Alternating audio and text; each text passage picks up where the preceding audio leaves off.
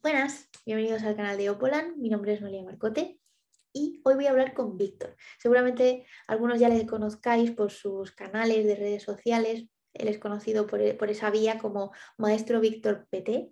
Hoy vamos a hablar con él sobre las oposiciones de educación, más concretamente sobre dudas habituales recurrentes que suelen tener los opositores de educación. Pero antes de pasar con Víctor, eh, sobre todo por si hay gente nueva por este canal, preguntaros, ¿ya sabéis lo que es Opolan?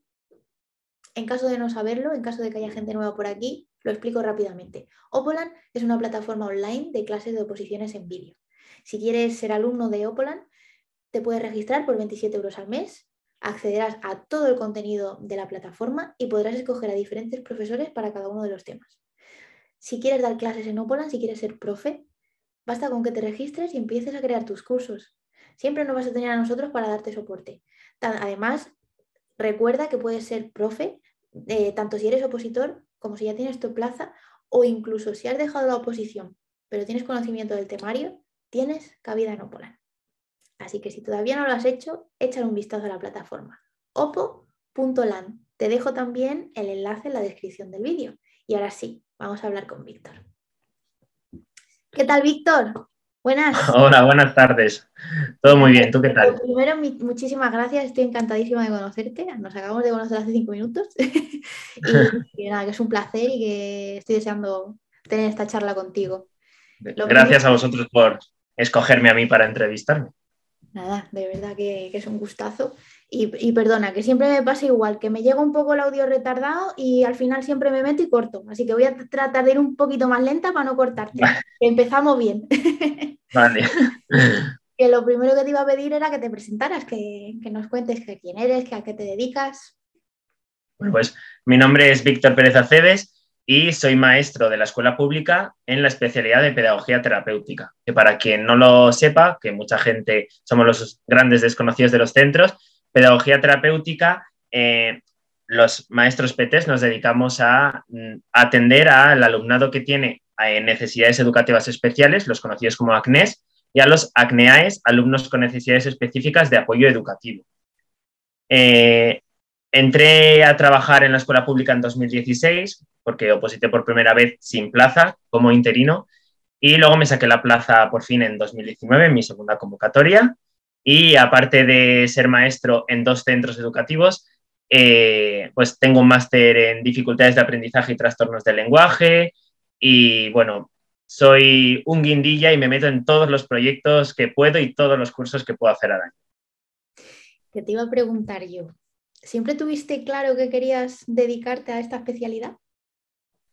Eh, sí, bueno, de pequeño lo típico, ¿no? Uno quiere ser guarda forestal, psicólogo, bombero, pero eh, cuando ya de verdad me centré en lo que quería ser, siempre he querido ser maestro y siempre educación especial. Yo en mi familia he tenido personas con discapacidad y siempre he pensado que las personas con discapacidad, que no me gusta mucho esa palabra, lo voy a llamar diversidad funcional, eh, tienen unas capacidades que desarrollar y que enseñar al mundo maravillosas y siempre he creído que mi lucha va por ahí, que todas las personas tengan, las capacidades que tengan, las puedan aprovechar al máximo y pueden dar el máximo de ellos eh, allá donde vayan. Sin duda. ¿Y cuánta, personalmente opino, cuánta falta nos hace a muchos tener cierta educación sobre este tipo de cuestiones, ¿no? Que justo a lo mejor no sabemos ni cómo debemos decir bien discapacidad, no está bien dicho, ¿no? Realmente sí está bien dicho, pero bueno, los términos van evolucionando y igual que antes se decía retraso mental y ha ido evolucionando, pues diversidad funcional queda mucho mejor porque al final discapacidad es verdad que hay personas eh, que tienen eh, faltas de capacidades para hacer unas cosas, eh, pero tienen muchas otras capacidades. El término de discapacidad al final se centra en eso que no pueden hacer por sus características y la diversidad funcional lo que hace es ampliar ese término y poner el foco en las fortalezas que tienen esas personas. Bueno, realmente la, temática de esta entrevista para tratar de abordar a la mayor gente posible y que, todo el mundo encuentre valor es eh, un poco más enfocada a las oposiciones de educación en general pero me encantaría que siempre que puedas aportar algo sobre tu especialidad, que lo hagas y, espero que así sea. Eh, para ir abriendo tema, ahí antes de meternos así en, en cuestiones más concretas, cuéntanos cómo fue tu experiencia como opositor.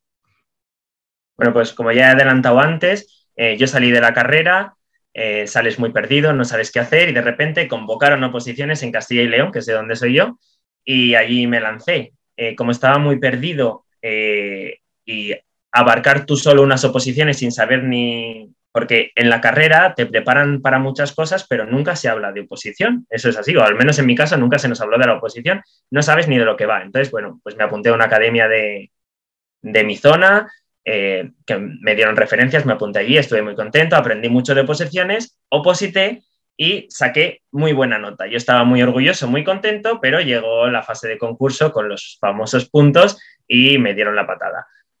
Me quedé sin plaza, en ese momento para mí fue como el fin del mundo, madre mía, con lo que he estudiado y la nota que he sacado, me quedo sin plaza. Ahora, a día de hoy, unos cuantos años después, agradezco muchísimo no haberme sacado plaza la primera, porque eso me permitió ser interino, conocer pueblos, tipos de centros, eh, tipos de profesorado, mogollón de alumnado, diferentes realidades y eso me ha enriquecido muchísimo como docente. Entonces, bueno, en 2016 empecé a trabajar en diferentes pueblos, como ya he dicho, de Castilla y León, sobre todo por la montaña, porque yo lo elegía todo para poder puntuar más rápido de cara a 2019, que ya es cuando mejoré la nota que tuve y además tenía puntos y ya todo se alineó para conseguirla. Me sorprende que digas que, te encantó lo de, lo de ser interino, porque al menos en base a lo que yo he hablado con otros opositores de educación, no, tiende a tener buena acogida el, ¿no? el ser interino. A ver, entiendo que es porque al final el tema de, la del trabajo en sí, que un tiempo limitado, pues yo entiendo que también el ser interino es depende del momento eh, de tu vida en el que te pille. Yo al final era muy joven, tenía 23 años, me daba igual vivir al lado de casa que vivir lejos. No tenía ataduras familiares, no tenía grandes eh, cosas que hacer donde yo vivía. Entonces me daba igual dónde vivir y a lo mejor también es mi forma de ver las cosas. Yo me adapto muy bien a todo, a todo lo que venga me adapto bien. Entonces lo que, lo que hice fue tomarme eso como oportunidades diferentes para aprender también es verdad que te tocan interinidades que son lejos, que son 15 días y es un fastidio, pero hay que tomárselo así. Sacarse, no sacarse la plaza, o sea, sacarse la plaza primera es muy difícil, muy complicado, pero es que no pasa nada, porque no es como otras oposiciones, que suspendes, no tienes plaza y encima no trabajas. A nosotros nos da la opción de empezar a trabajar, empezar a rodar y nos lo tenemos que tomar como eh, aprendizaje. Me gusta esa reflexión. Y otra cosa que has dicho también que, me haya dado el chip otra vez, eh, el tema de que tú estuviste en una academia, te encantó, ¿no? A mí lo que me llega de, otras personas es que no, no, hay como mucha cantidad ni calidad en la, formación de cara a las oposiciones de educación. No sé qué opinas tú al respecto. Tú tuviste una buena experiencia. Eso, sí, eso es verdad, porque tú te pones a buscar eh, y hay muy pocos sitios donde preparen, eh, tanto academias como preparadores, hay muy pocos. Eh, y de educación especial, por ejemplo, de pedagogía terapéutica o audición y lenguaje, que son, o música también, que lo suelen decir algunos compañeros, está todavía más reducido la cantidad de sitios donde te preparan y es difícil encontrarlo. Además, si no estás avispado o no tienes claro qué tienes que hacer, como se te pasen un poco los meses, los grupos ya están cerrados, ya están llenos, y, es verdad que hay muy poca, muy poca oferta. Por eso yo cuando veo plataformas como la vuestra, ¿no? que, que abre ese abanico a, una educación, yo me alegro muchísimo porque ojalá cuando yo era interino eh, pudiera conocer todas las ofertas que hay ahora, que han sido hace pocos años, que parece que estoy hablando de hace mucho, fue 2016, 2019, pero las cosas han avanzado bastante y tienen que seguir avanzando. ¿Y qué, alternativas crees que podría buscar una persona que no encuentra lo que necesita de cara a formarse? Eh, la formación siempre empieza por uno mismo. Eso hay que tenerlo muy claro. Aunque tú vayas a una academia o vayas a un preparador, que es un buen guía, eh, al final el aprendizaje está en ti. Si no has encontrado quién te prepare o con quién conectar, porque a lo mejor vas a un sitio y no conectas con ningún profesor o vas a una academia y no conectas con esa, con esa forma de preparar pues siempre tienes la opción de eh, buscar tú eh, el temario, buscar diferentes temarios, fabricar tu propio temario siempre hay que buscar otras opciones que a ti te llenen y, te funcionen, porque no todos estamos hechos para, para todas las formas de aprendizaje. Bueno, tengo la intención de enfocar un poco la entrevista en relación a dudas que me he ido encontrando yo por los distintos canales de, de, gente, ¿no? Por ejemplo, hace unos días hablaba con una seguidora nuestra que nos decía que ahora ya estaba muy centrada en aprender sobre los hilos conductores. Y te pregunto a ti, ¿qué es exactamente un hilo conductor? Lo de los hilos conductores, a mí también, desde que empecé con los consejos, me ha llegado muchísimas dudas sobre los hilos conductores. Yo creo que es que la gente eh, se está eh, liando con ese hilo conductor demasiado. ¿Qué es un hilo conductor? Un hilo conductor es un tema o una temática que puede ser muy reducida o muy amplia que da conexión a toda una programación. Por ejemplo, yo cojo como hilo conductor eh, las emociones, los superhéroes, eh, los medios de transporte, viajes por el mundo, ¿sabes? Y es una temática que a mí me va a ayudar a conexionar, a hacer conexiones entre las diferentes unidades didácticas y va a dar como una unión a mi programación. El hilo conductor siempre tiene que ayudarte a pensar en actividades, a pensar en, en formatos, ¿no? O en metodologías si el hilo conductor que tú has escogido o si no se te ocurre ninguno y eso te está retrasando, no pongas un hilo conductor. No es obligatorio, no es parte de una programación. Tiene que ser algo que te ayude. ¿Que no lo encuentras ahora? Pues ya lo encontrarás más adelante. No es imprescindible tener uno. La gente se lía muchísimo o empieza a pensar, este ya está muy gastado, este está muy usado, o este a lo mejor no funciona. Bueno, a lo mejor a ti sí que te funciona. Entonces tienes que buscar algo que a ti te guste y que te ayude a, hacer conexión que por cierto, antes de seguir, has mencionado los consejos, todavía no, hemos dicho realmente tan bien otra parte de ti, que es lo de tu, que divulgas por, redes sociales y tienes una comunidad bastante chula. Luego te preguntaré sobre eso, pero quería mencionarlo ahora porque justamente has mencionado de los consejos y dicho, ostras, y todavía no hemos dicho que maestro Víctor PT tiene por ahí... Estoy en todas las redes sociales, en mayor o menor medida, pero por ahí me muevo un poco en todas, cada vez más. Nosotros en Ópola sobre todo te seguimos en Instagram y en TikTok, que de hecho contigo en TikTok me río mucho, también te digo. Instagram fue como el inicio de todo y luego ya me han ido liando, según la red social, o mis primos pequeños hacia TikTok o las madres de mi barrio hacia Facebook, por ejemplo. Y TikTok, mira, hoy hemos hecho 30, o sea, he hecho 30.000 seguidores, que eso sí que no me lo esperaba yo nunca. Pero bueno, ya luego, si quieres, hablamos. Eso, luego hablamos ya, si quieres, un poquito más de, todo eso. Seguimos. Y los conductores, eh, te iba a preguntar, pero es que creo que ya lo has respondido, que qué, eh, qué recomendaciones darías tú para encontrar un buen hilo conductor, pero si al final tiene mucho que ver con eso que te gusta, yo creo que es, lo mismo, ¿no? Si es de cara a la programación de oposiciones, que es todo ficticio, eh, a lo mejor es, tienes que elegir algo que a ti te guste, algo que te apasione y algo que te motive a ti, porque luego vas a tener que explicarlo.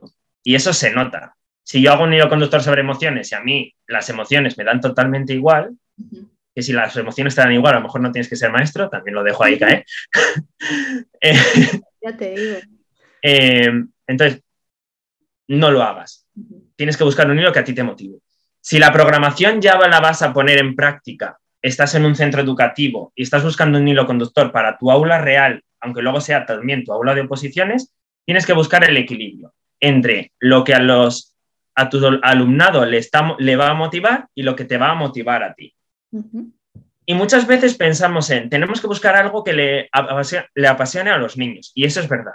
Pero también tiene que apasionarte a ti, como he dicho antes, porque imagínate emociones. Vamos a poner los Pokémon que ahora están como más de moda otra vez.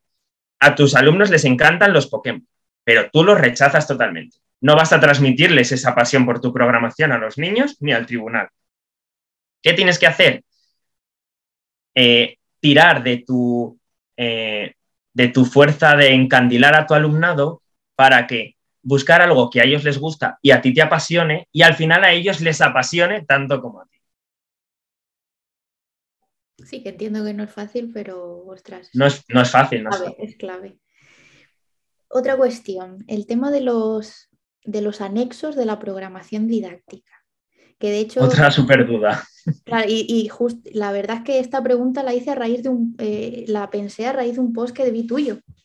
Sí, el último post yo creo que ha sido de, el, de anexos. También la gente se, se lía mucho con esto de los anexos, ¿no?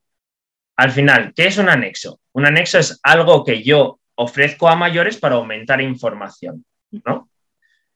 No es más que eso. La programación está siempre muy limitada a, a un número de páginas y a un formato y a veces no puedo explicar todo lo que me gustaría o no puedo meter todo lo que me gustaría en esas páginas. Entonces yo puedo recurrir a los anexos para ampliar información. Hay que tener cuidado porque que yo pueda meter anexos no quiere decir que vaya a poner más anexos que programación. Es decir, aunque los anexos no estén tan limitados, tengo que autolimitarlos yo. Hay que meter en anexos solo lo que yo considere que es fundamental para completar lo que hay en la programación. Si yo después de hacer un anexo me pregunto, ¿es necesario? Si la respuesta es no, no lo metas. Si tú crees que ese anexo es necesario para completar lo que tienes en la programación, debes de meterlo.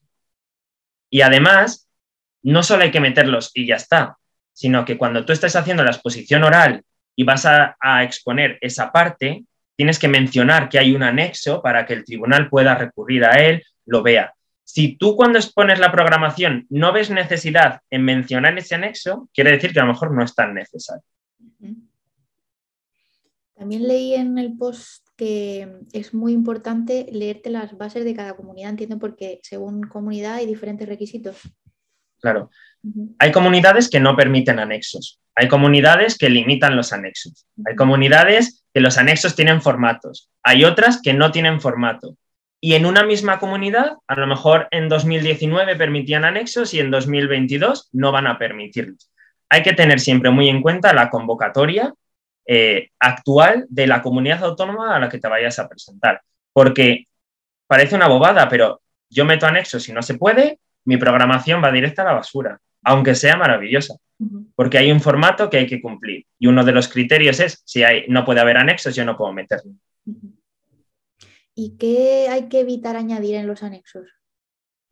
¿Qué, tipo pues de hay que, puede añadir?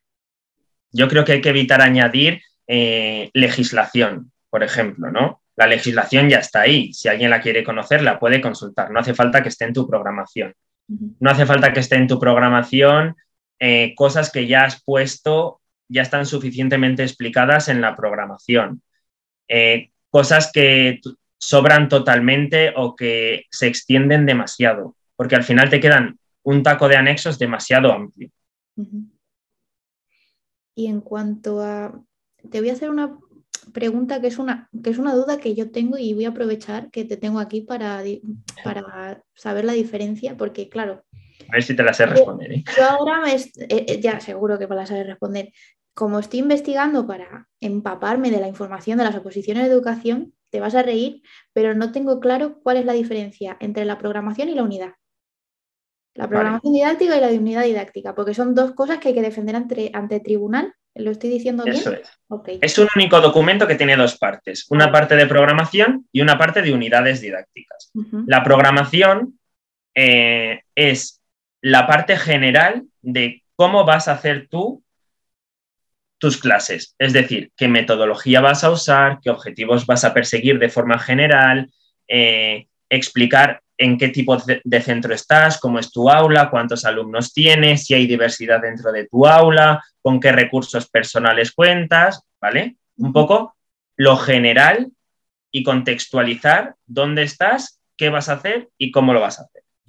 Y luego están las unidades didácticas, que en unas comunidades son 10, en otras son 5, en otras son 15, que son como los temas de un libro. En esas unidades didácticas tú tienes que secuenciar los contenidos curriculares del área que hayas escogido que vas a dar. Si es matemáticas, pues matemáticas, imagínate, los números primos, eh, la suma y la resta, ¿vale? Las secuencias en unidades didácticas. Y esas unidades también tienen que tener los contenidos que vas a dar en esa unidad, los objetivos que persigues en esa unidad, las actividades, la atención a la diversidad que vas a hacer de esas actividades. ¿Me he explicado? Sí, sí, sí, perfectamente. Fascinante me parece. Y, la primera cosa que se me ha pasado por la cabeza es ¿cuánto podéis llegar a tardar en preparar algo así? ¿Un documento de esta magnitud? si quieres, no terminas nunca. ¿Es adaptable en el tiempo? ¿O una vez que tú lo preparas lo tienes que presentar ante algo? Ya digo, no, ya no para la oposición, sino ya como docente. Como docente, una programación real no paras de modificarla a lo largo del curso, porque tú programas unas actividades, un formato, una metodología, llegas a tu aula y tu metodología, imagínate que vas a hacer por rincones, tu metodología principal es trabajo por rincones, llegas allí, tus chicos no saben trabajar por rincones, no funcionan los rincones, o tu aula es tan pequeña que no se puede hacer rincones, tienes que cambiarla. Hay que adaptarse siempre, teniendo una base de lo que quieres hacer, pero siempre hay que adaptarse.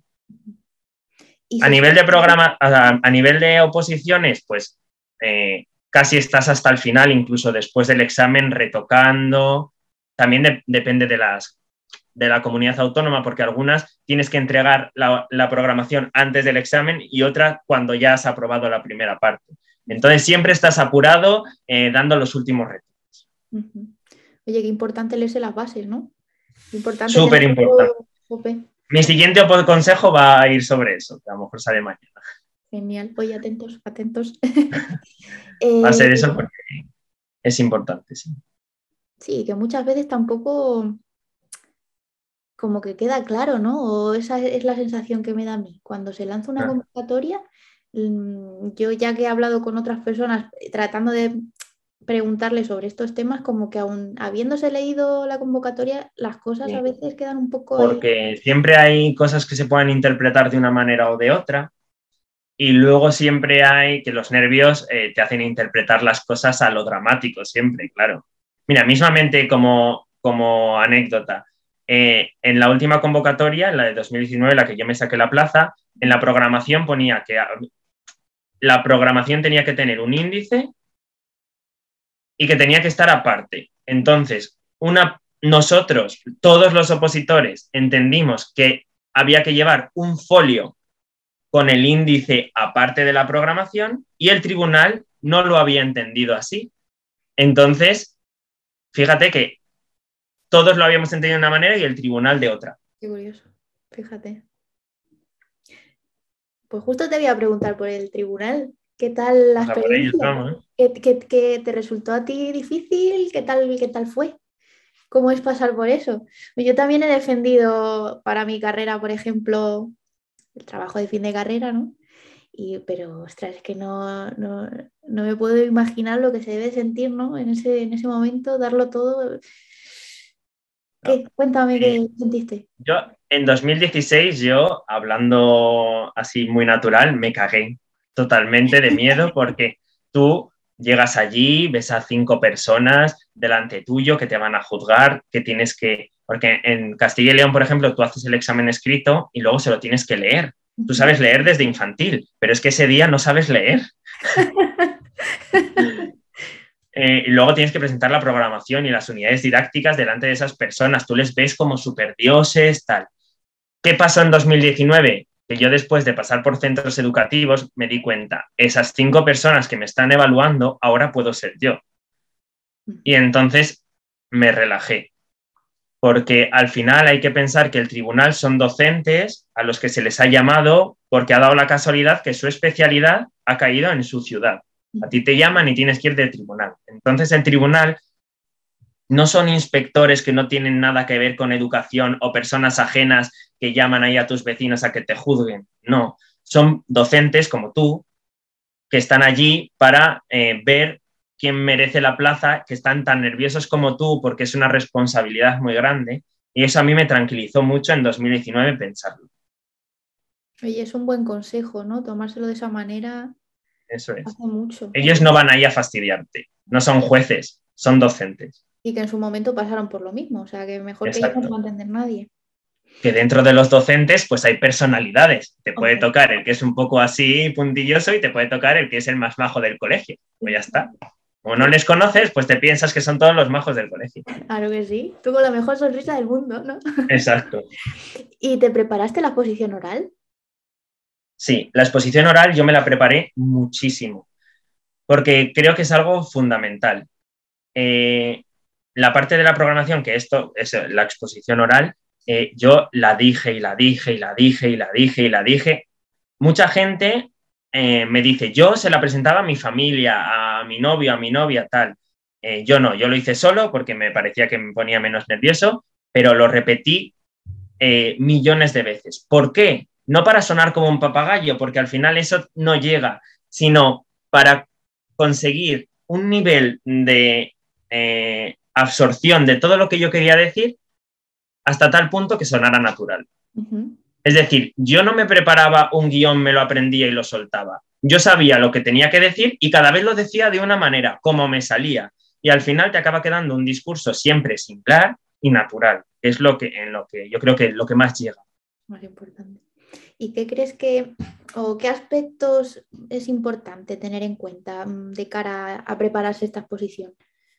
¿Qué, o, qué aprendizaje sacaste tú de todo ello? Yo creo que lo que digo, la naturalidad es muy importante. Tienes que intentar además transmitir tu esencia como docente y tu esencia como persona. Y eso, siendo natural, se, transmite mucho mejor. Por eso hay que practicarlo mucho. Eh, luego tienes que intentar mirar con quién estás hablando, no mirar un punto fijo en la pared, no, ¿sabes? Eso también te da naturalidad y cercanía. No tienes que hacer caso a las caras que esté poniendo el tribunal, porque a lo mejor están poniendo mala cara y, es que llevan cinco horas escuchando gente. No es que no le estéis interesando. Entonces, aunque ponga mala cara, tú tienes que seguir. Tienes que pensar mientras practicas en posibles imprevistos que te puedan pasar. A mí, por ejemplo, me, me ayudaba mucho apoyarme en un esquema. Como no puedes llevar ninguno ya escrito, por lo menos en Castilla y León, yo usé la pizarra que había allí como no sabes cómo es la pizarra del sitio donde vas a ir, pues yo llevaba rotuladores, llevaba tizas, ¿vale? Por si acaso allí no había, y entonces siempre hacía el mismo esquema en modo así circular para que ellos pudieran ver lo que yo estaba diciendo y yo con los nervios saber lo que ya había dicho para no repetirme o si se me había olvidado algún punto.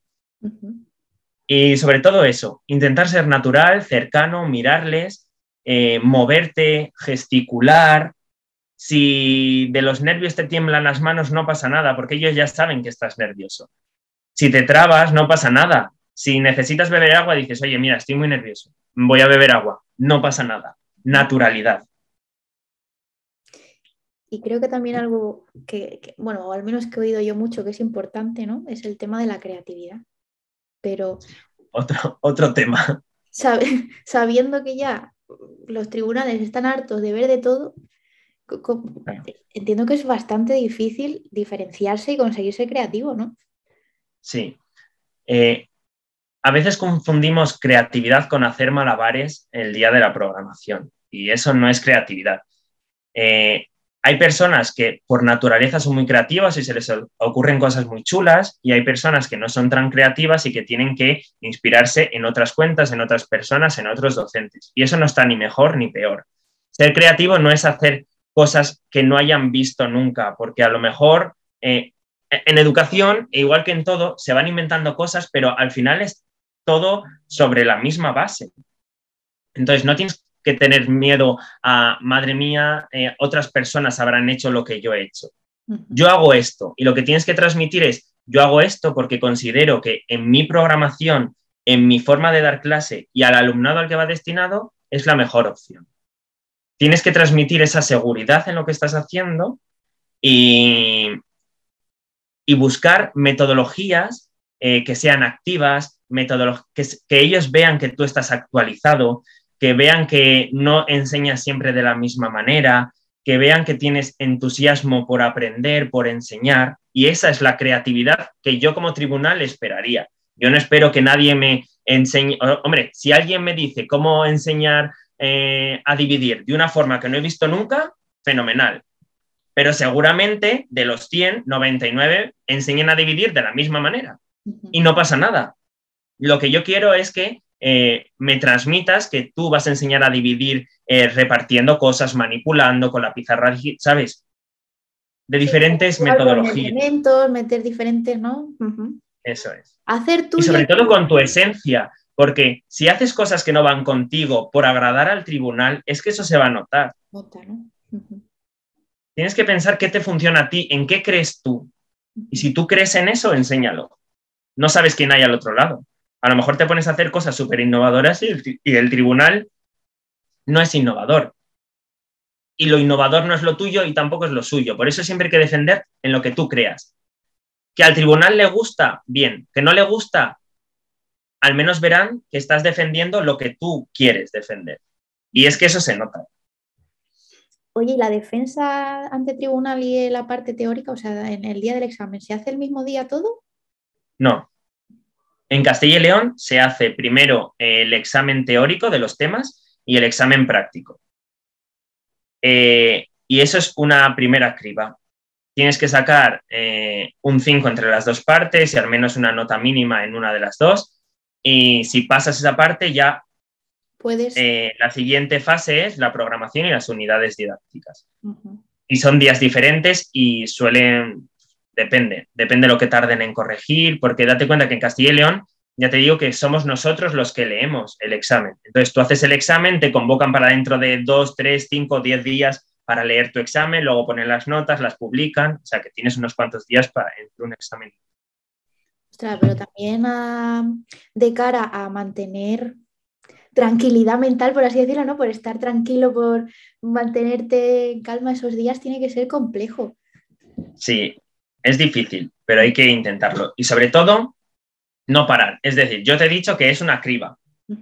Eh, la primera parte, si no la pruebas, no pasas a la segunda. Pero no puedes esperar a que te den la nota dentro de 10 días para preparar la siguiente fase. Una vez que terminas la primera fase, descansa ese día, tómate algo con los amigos o haz lo que quieras. Pero luego ponte a preparar la siguiente fase. Que no pasas, mala suerte. ¿Has perdido cuánto? ¿Tres, cuatro días? Si pasas, eso es lo que has ganado.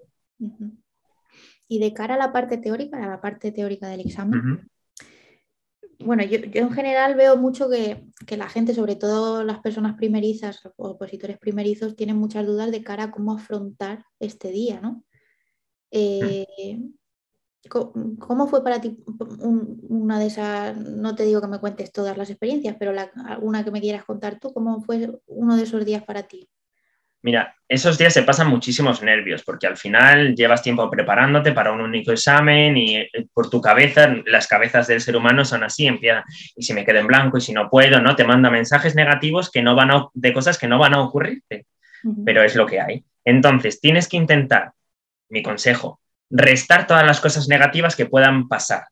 Es decir, a mí me gusta ir, en caso de que no sea en tu provincia, ¿no? O te vais a ir a otra comunidad, ir el día antes y dormir allí, en el sitio donde vaya a ser el examen. Porque eso eh, te va a quitar lo primero, que haya eh, la angustia de, ¿y si no me arranca el coche? ¿Y si hay tráfico? ¿Y si se me pincha una rueda? ¿Y si tengo un accidente y no llego? Entonces, esas preocupaciones ya te las quitas. Además, por ejemplo, la última convocatoria fue en mi ciudad. Yo dormí en mi casa. Eh, pero el día antes, conociendo yo ya el sitio donde iba a hacer el examen, fui, me di un paseo, me di una vuelta para visualizar cuál es la zona, para asegurarme que ese era el centro, aunque ya le conocía, donde yo iba a hacer el examen, porque eso también te resta eh, ansiedad de decir, conozco dónde voy a ir, por dónde voy a entrar, cuál es la puerta, y eso te relaja. Lo que un consejo que yo siempre doy es, porque es un consejo, es un contraconsejo a otro consejo que da mucha gente. El día del examen, tómate estas pastillas naturales, tómate esta medicación. Cuidado. Aunque sean pastillas naturales, aunque sean infusiones, si nunca las has tomado, no sabes cómo tu cuerpo va a reaccionar a esa medicación o a esas pastillas o a esa infusión que dices, bueno, si es una infusión, si nunca te la has tomado, no lo tomes. Si tienes intención de tomarlo, prueba unos meses antes por si acaso te da un telele eh, porque es peligroso. Tú en ese momento no sabes cómo tu cuerpo va a reaccionar. Y es verdad que yo escucho muchos consejos. A mí me tranquiliza esto. ¿ya? Y a mí, a lo mejor no. A lo mejor me entra una diarrea que no pudiera ir al examen, ¿sabes? O, me dan taquicardia, yo qué sé. Hay que. Todo eso hay que irlo masticando poco a poco y no esperar al último día del examen. Luego, cuando estás allí, tú te pones muy nervioso porque hay cientos de personas a tu alrededor y sabes que todo el mundo va a lo mismo que tú. Entonces, lo que tienes que hacer es intentar no juntarte con gente que no conozcas. No escuchar a gente que se esté lamentando. Y si vas con tus amigos, no habléis de la oposición ni de los temas. Habla de la cerveza que te vas a tomar luego, habla de que luego vais a ir a dar una vuelta, o habla de tu familia, o habla de lo que quieras. Porque lo que no te sepas, no te vas a saber, no vas a aprender nada nuevo en el pasillo y al contrario, te vas a poner más nervioso. Entonces, resta todo eso. Las personas que restan, siempre lejos, aunque sean tus amigos. Todos tenemos un amigo y si no lo tienes es que eres tú, que antes del examen eh, pone nervioso a todo el mundo. Pues intentar alejarse en ese momento para que a ti no te afecten esos nervios. Otra cosa, otro consejo que yo daría es que tienes que llevar ya una lista de cosas que a ti se te dan bien hacer. Es decir, en ese momento, eh, yo no me imaginaba que esto era así, pero es así, me pareció muy gracioso, eh, las bolas se eligen por sorteo. Y en mi tribunal se sacó eh, un, bingo de esos de los de Navidad en familia, con sus bolitas naranjas y todo. un momento muy cómodo, o sea, un momento muy, muy gracioso, muy cómico, ahí con la ruletita, tintín, y salen las bolas. Entonces, en ese momento tú te quieres morir porque no sabes qué tema, qué tema hago, el 1 o el 7, ¿cuál se me da mejor? Pues si antes tú ya te has preparado, pues mira, en caso de salir temas, a mí se me da muy bien el 5, el 10, el 15. No me importaría hacer esos para facilitarte la decisión en ese momento. O, por ejemplo, yo sé mucho sobre TEA, sobre trastorno del espectro autista, o yo sé mucho sobre discapacidades motóricas, ¿no? Pues si el supuesto práctico ponen uno de motóricos y yo soy especialista en motóricos, hácese. Pero antes lo tienes que tener pensado, porque en ese momento lo de pensar se da fatal. Eh, tendría que haberte medido antes esta pregunta, porque no va relacionada con, esta parte, sino con el estudio del temario. Como, bueno, oigo a mucha gente, claro, al final, al ser abierto, oigo a mucha gente decir, no, porque tantas páginas por tema, no, tantas, no, tantas. Y al final hay quien hace caso. Pues mira, a tu muñeca. Así te. es una respuesta muy sencilla. A tu muñeca. Es decir, eh, tú sales del examen y alguien te dice, he escrito 20 folios por las dos caras. Y tú, pues mira, enhorabuena, yo te aplaudo. A lo mejor tú tienes una letra de caballo y yo tengo una letra de hormiga. Entonces, el número de páginas no, no determina la calidad de lo que hayas escrito. Eso hay que tenerlo en cuenta. Entonces, ¿cuántas páginas tienen que tener cada tema? Las páginas que tú puedes escribir en el tiempo que te dan. Si tú en hora y media, si te dan hora y media, escribas 10 páginas, pues 10 páginas. Si solo te da tiempo a escribir cuatro, pues cuatro tienes que escribir. Y tienes que intentar que en esas cuatro páginas que a ti te da tiempo a escribir esté lo fundamental del tema y lo que quieres contar. Entonces, no hay que liarse ni rayarse con el número de páginas. Porque es que cada uno somos un mundo. A lo mejor yo dejo espacios o hago la letra más grande, más pequeña. El número de páginas no determina nada. igual es una pregunta tonta hasta que te voy a hacer, pero ¿cómo te, asegurarte tú, imagínate que yo me preparo por mi cuenta. ¿Cómo me aseguro de que lo que estoy incluyendo es lo mínimo sobre, ese, sobre un tema? Claro, eso es muy difícil. Por eso yo opté eh, en mi primera oposición. En la segunda fui por libre, por, no por nada, sino porque eh, estaba en una montaña trabajando y ahí no había más que cabras. Eh, entonces, mi consejo es intentar hacerte con algún temario, con temarios diferentes. Si no tienes opción de ir a una academia o no tienes opción de ir a un preparador, busca temarios. Eh, para, no quiere decir que los uses, pero sí para comparar un poco qué se suele meter. El tema es súper abierto, por eso no te tienes que, no, no, no tienes que liarte tampoco. Es decir, tú tienes un temario y a lo mejor es totalmente diferente a, lo que tiene otro, porque realmente el temario es solo un título. Lo que sí que tiene que tener como mínimo es, imagínate que el título es las oposiciones docentes. Eh, primero de primaria, segundo de primaria y tercero de primaria. Ese es el título, ¿no? Entonces, tus puntos tienen que ser mínimo esos cuatro. Las oposiciones primaria, de primaria, y tienes que hablar de las oposiciones de primaria. Primero de primaria, hablas de primero, segundo y tercero. Todos los epígrafes del tema tienen que estar sí o sí. Luego que tú quieras meter más es otro tema. Pero eso es lo mínimo. Y a partir de ahí puedes contar lo que tú quieras, porque a lo mejor yo me centro en primero en las edades y el desarrollo de los niños de primero y otra persona se centra en el currículum de primero y los dos tienen un 9. porque no hay nada escrito sobre eso. Iba a preguntar también la, qué, fuentes recomiendas tú, ¿no? Eh, coger como referencia para justo esta preparación. Pero bueno, yo creo que ha quedado ya un poco claro, ¿no? Sí, y las, así como fuentes, tienes, hay que buscar, eh, hay que buscar siempre documentos oficiales, porque, mira, el otro día discutía entre comillas con un típico hater de TikTok, ¿no? Que, porque había un vídeo en el que una persona decía que, que había estudios donde biológicamente y genéticamente las niñas preferían jugar con muñecas y los niños preferían jugar con coches. Y yo eso lo vi terrible. Eh, y, y, en uno de los comentarios eh, decía que es que había estudios, que, o sea, había documentos que eso eh, estaban. Y entonces yo le respondí, ya es que también hay documentos en el que dice que la Tierra es plana y no lo es. Entonces hay que saber, hay que buscar en fuentes oficiales, hay que buscar en textos que estén avalados pues, por universidades o que sean de personas de, que tengan cierta relevancia en el tema de educación. Y luego, cuando tú encuentras un documento que te guste y que es oficial, siempre va a tener una bibliografía, tira de ahí y ahí, ahí descubrirás nuevos documentos sobre el tema, yo qué sé. Yo usé mucho a Arnaiz, usé mucho a Coral Elizondo y a Carmen Alba de Diseño Universal de Aprendizaje. Usé mucho a Inés Monjas, que es de, de programas de, enseñanza de, conducta, ¿sabes? Entonces, buscar a personas. Ahora, mira, cuando yo, cuando yo posité, no conocía el Instagram educativo. Instagram era el postureo de las fotos. Ahora hay muchos Instagrams educativos. Eh, allí podéis encontrar autores de los que ir tirando para rellenar vuestros, vuestros temas. Eso lo hablaba también con otras personas que me ha sorprendido mucho eh, la gran comunidad de, hmm de docentes que hay en Instagram. Y, la barbaridad de materiales, recursos que compartir, me parece fascinante lo que hacéis.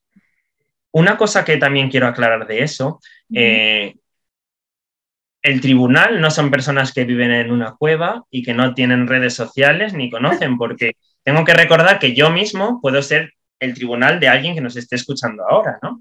En las próximas oposiciones. Entonces, si vamos a usar materiales de personas que están en Instagram y eh, altruistamente o cobrándonos nos han cedido eh, un material para su uso y disfrute, hay que mencionarle. Yo estoy en la programación, pues mira, voy a usar pues, el llavero de divisiones de maestro Víctor PT y no pasa nada. ¿Por qué? Porque si no lo, no, no lo mencionas, a lo mejor el tribunal sabe que no es tuyo el material y tú te las estás dando de, un poco de listillo, de listilla, claro, y ellos lo conocen y te pillan. Entonces, no pasa nada por utilizar materiales de otros, de eso para eso están. Y eso va a hacer ver al tribunal que estás actualizado, que tienes redes sociales, que tienes muchos bancos de recursos que puedes usar. Entonces, siempre hay que citar de quién, si voy a usar un material de alguien, hay que citarle siempre. Bueno, ya que estamos hablando de comunidad docente, ya lo, dije antes que quería preguntarte un poco también sobre tu proyecto ¿no? en, redes. ¿Cómo empezó todo esto? ¿Cómo te dio por empezar a divulgar por... Bueno, empezaste en pues Instagram. Pues mira, empecé en Instagram, sí, porque mm, eh, mi cuenta es totalmente una cuenta pandémica. en marzo de 2020, sí, en marzo de 2020 nos confinaron y yo vivo en un sitio muy pequeñito y todo el mundo sabe que soy maestro y no hay muchos más maestros por aquí. Y entonces se desató el caos, sobre todo en mamás y papás que tenían niños muy pequeños de infantil. Y me preguntaban, bueno, yo repartí cosas que tenía, libros, de, libros que tenía yo aquí de, de, otros años que no había usado, pintura, rotuladores, a todas las familias que tenían por ahí alrededor. Y luego me, me preguntaban, ¿qué hago? ¿Cómo puedo hacer? ¿Cómo, tal. Entonces, estaba un poco como saturado de responder a la gente lo que podía hacer y dije, pues mira, me voy a abrir una cuenta de Instagram y subo para estos 15 días que vamos a estar confinados, en mi cabeza, subo eh, cosas que se pueden hacer con los niños con cosas de casa. Entonces, si veis mis primeras publicaciones que no tienen nada que ver con las de ahora, en forma, en esencia sí, porque yo creo que no he cambiado mi esencia y espero no cambiarla nunca pero todo es con plásticos que tenía yo en casa, con cachos de cartón, con hueveras, con lo que tenía yo, pues iba subiendo actividades, asambleas para infantil, para que la gente montara su propia asamblea en casa, eh, consejos sobre cómo hacer las rutinas y demás, sobre todo muy enfocado a los niños pequeños. Eh, y así empecé. ¿Qué pasa? Que luego algunas mamás y algunos papás me decían, ay, que yo no tengo Instagram, me lo mandas, es que yo solo tengo Facebook, venga, pues me abro una página de Facebook, lo enlacé, Facebook. Mis primos, ay, con lo, bien que se te da a ti TikTok, se te daría genial. Yo, que yo eso no, que yo no voy a bailar, no, que también hay gente que hace cosas, tal. Digo, venga, pues me hago TikTok y al final me he ido picando y tengo de todo. Tengo Twitter, tengo TikTok. Qué bueno, qué bueno. Que, y mm, es que me, me, bloquea un poco hablar del COVID, pero es que no estábamos preparados para nada de eso y qué importante fue contar con gente que estuviera desinteresadamente mm, por la labor ¿no? de ayudar, aportando información, ayudando como fuera. Mira, y yo lo agradezco mucho porque eh, lo, que, lo que nació como algo para ayudar a otros me ayudó muchísimo a mí. Es decir, a mí el confinamiento se me hizo mucho más ameno eh, gracias a eso porque yo estaba todo el día en casa dándole vueltas a todos los cajones para sacar materiales que enseñar, dándole vueltas a cómo podía adaptar actividades, le mandaba los, grababa los vídeos, los editaba, los subía a Instagram, se lo mandaba a las familias de mi alumnado, se lo enviaba a mis compañeros por si les daba ideas para, su, para su alumnado y eso me entretuvo mucho. Y gracias a eso, pues eso, ya formó parte de un claustro virtual, he conocido a personas maravillosas, a grandes profesionales, me he aventurado en proyectos que seguramente no, no me hubiera aventurado y, me he abierto a un campo eh, muy chulo, la verdad. Qué bueno. Y hoy por hoy, ¿cómo eres capaz de compaginar todo? Tu trabajo, tu vida personal, todo esto, que, crear contenido parece que haces así y está, y, para los que no sois conscientes, para nada es así, hay mucho trabajo detrás. Hay mucho trabajo detrás. Pues mira, lo compagino como puedo. Eh, al principio, mm, lo, cuando ya se acabó el confinamiento y ya no tenías ese tiempo que tenías en el confinamiento, te das cuenta de en el berenjenal en el que te has metido. Y a veces las redes sociales te atrapan un poco, te quitan tiempo. Pero yo creo que es un proceso que todo el mundo tiene. O sea, tú abres una cuenta y tienes que pasar por varias fases. Mm. Y una de las fases en las, por la que vas a pasar sí o sí es eh, mi red social me come. Eh, siento la necesidad de publicar, siento la necesidad de generar y generar y generar y vomitar contenido, pero luego esa fase se pasa y es en la fase que a lo mejor yo estoy ahora, en la que la forma de compaginar tu vida personal, profesional y virtual es eh, publica cuando realmente tengas tiempo, publica cuando realmente te apetezca y yo todos los materiales, absolutamente todo lo que subo son cosas que voy a utilizar en mi aula. Es decir, yo no creo materiales, eh, a lo mejor, yo qué sé, eh, llega el Día de la Paz. Si yo no voy a crear ningún material mío para mi alumnado del Día de la Paz y voy a usar materiales de otros, pues porque ese material se pueda viralizar o tal, pues no le creo porque realmente me va a restar tiempo de calidad a mí, para mi familia o para mi trabajo, que luego no me va a aportar más que me gustas, que no, ¿sabes? Los likes, de los likes no se vive. Entonces yo todo lo que subo es lo que yo voy a usar en mi aula. Por eso ahora también, como no tengo tiempo para generar tantos materiales, también estoy enseñando un poco el día a día de lo que es un colegio, actividades que se hacen, cosas manipulativas, que también yo creo que es muy interesante.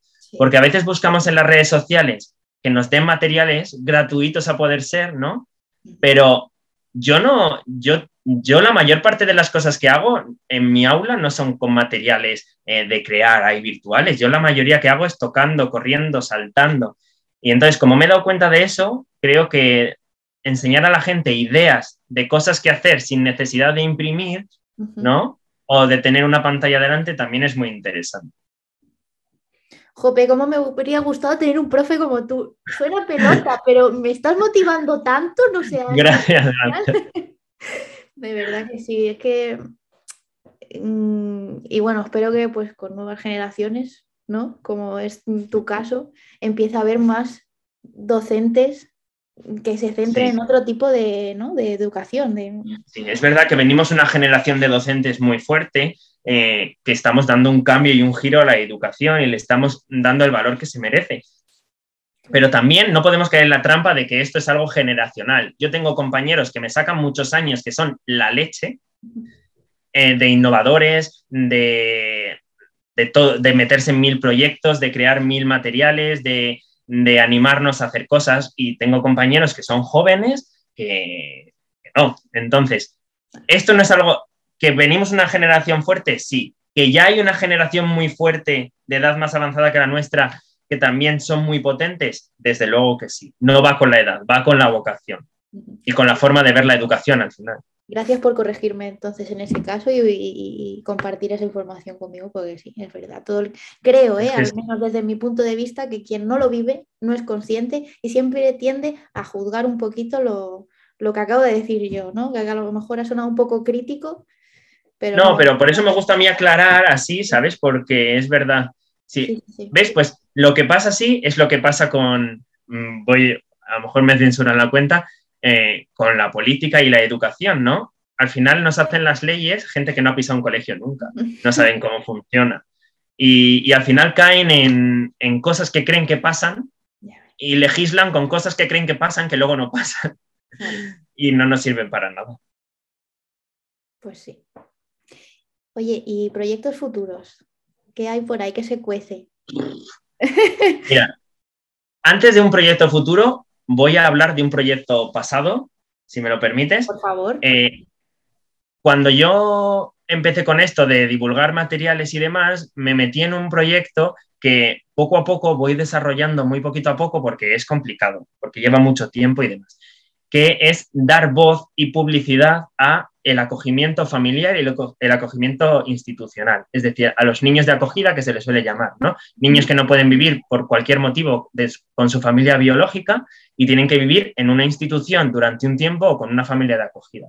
Entonces, en mi, en mi perfil se pueden ver entrevistas eh, a docentes que tienen eh, que han tenido alumnado, que están en algún tipo de acogimiento, a familias de acogida, eh, a persona, a una persona de la Cruz Roja que lleva todo esto en Castilla y León y en otros sitios de España sobre el acogimiento. Entonces, ese es un proyecto que sigue vivo, que va lento, pero va. Tengo otras entrevistas en mente, pero es difícil encontrar a gente que quiere entrevistarse, son cosas muy personales.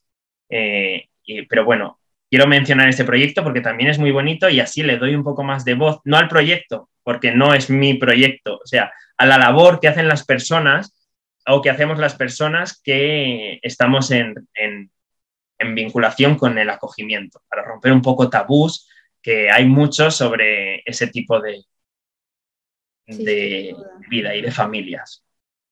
Y, luego, proyectos futuros.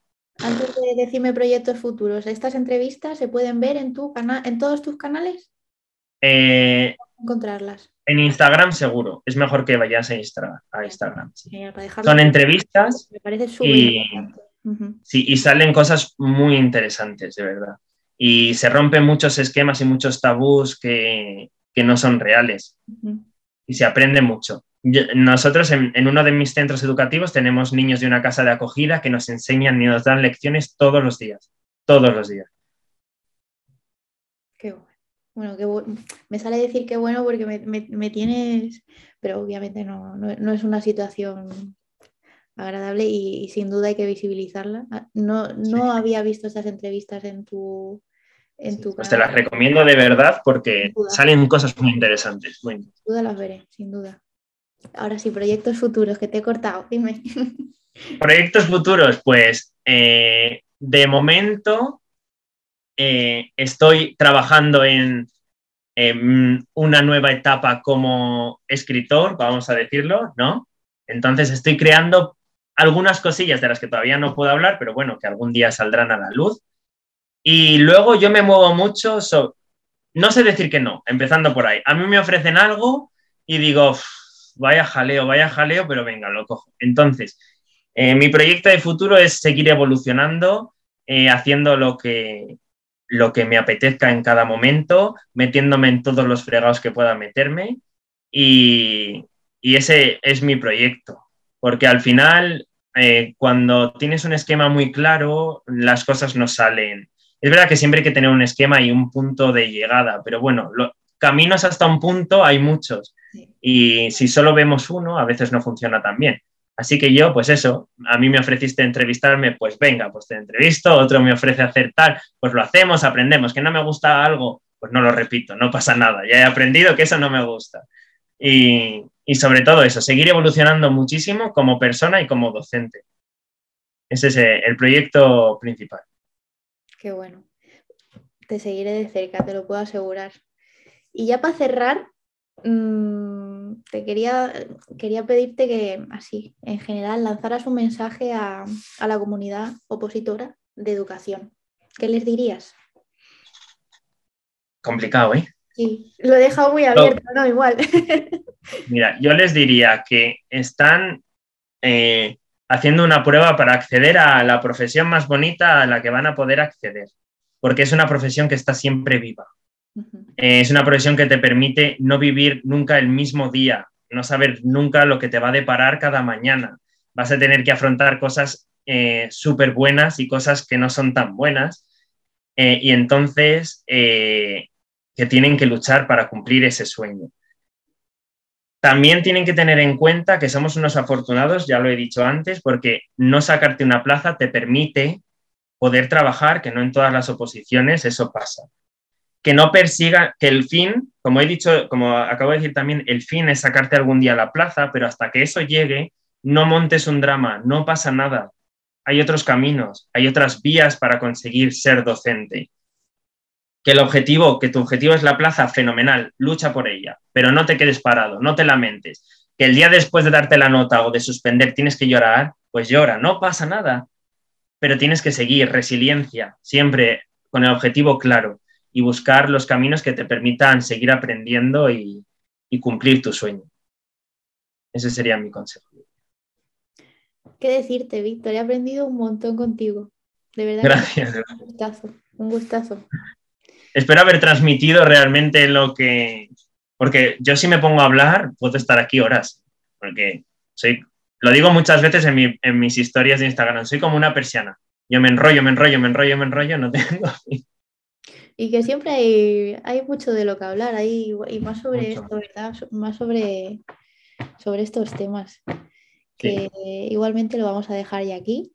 No vamos a, vamos a cedernos más ha sido un placer. Te deseo lo mejor para ese proyecto de futuro que, mm, que, ahí está, ¿no? De seguir creciendo. Y ya te digo, por mi parte, te seguiremos de cerca y, cuenta con Opolan para lo que necesites. Muchas gracias a vosotros por haberme dado esta oportunidad también, eh, porque al final detrás de cada cuenta hay una persona o muchas personas incluso eh, y al final esto desvirtualiza un poco, nos permite conocernos, nos, nos permite aprender, porque siempre detrás de cada cuenta eh, esa persona ah, tiene algo que enseñarnos. Y bueno, pues estos ratitos, ¿no? Nos abren un poco a nuevos aprendizajes. Totalmente. Así que muchas gracias por la oportunidad. Gracias a ti. Bueno, hasta luego. Bueno, chao. Si has llegado hasta aquí, solo me queda darte las gracias. Si te ha gustado la entrevista, déjanos un like. Si tienes algo que compartir con nosotros sobre lo que hemos hablado en la entrevista, también te leemos por comentarios. Y bueno, si todavía no estás suscrito al canal de Opolan, te recomiendo que lo hagas si no te quieres perder futuras, futuras entrevistas. Recuerda que con Opolan vas a poder tomar el control de tu oposición. opo.lan. Nos vemos dentro.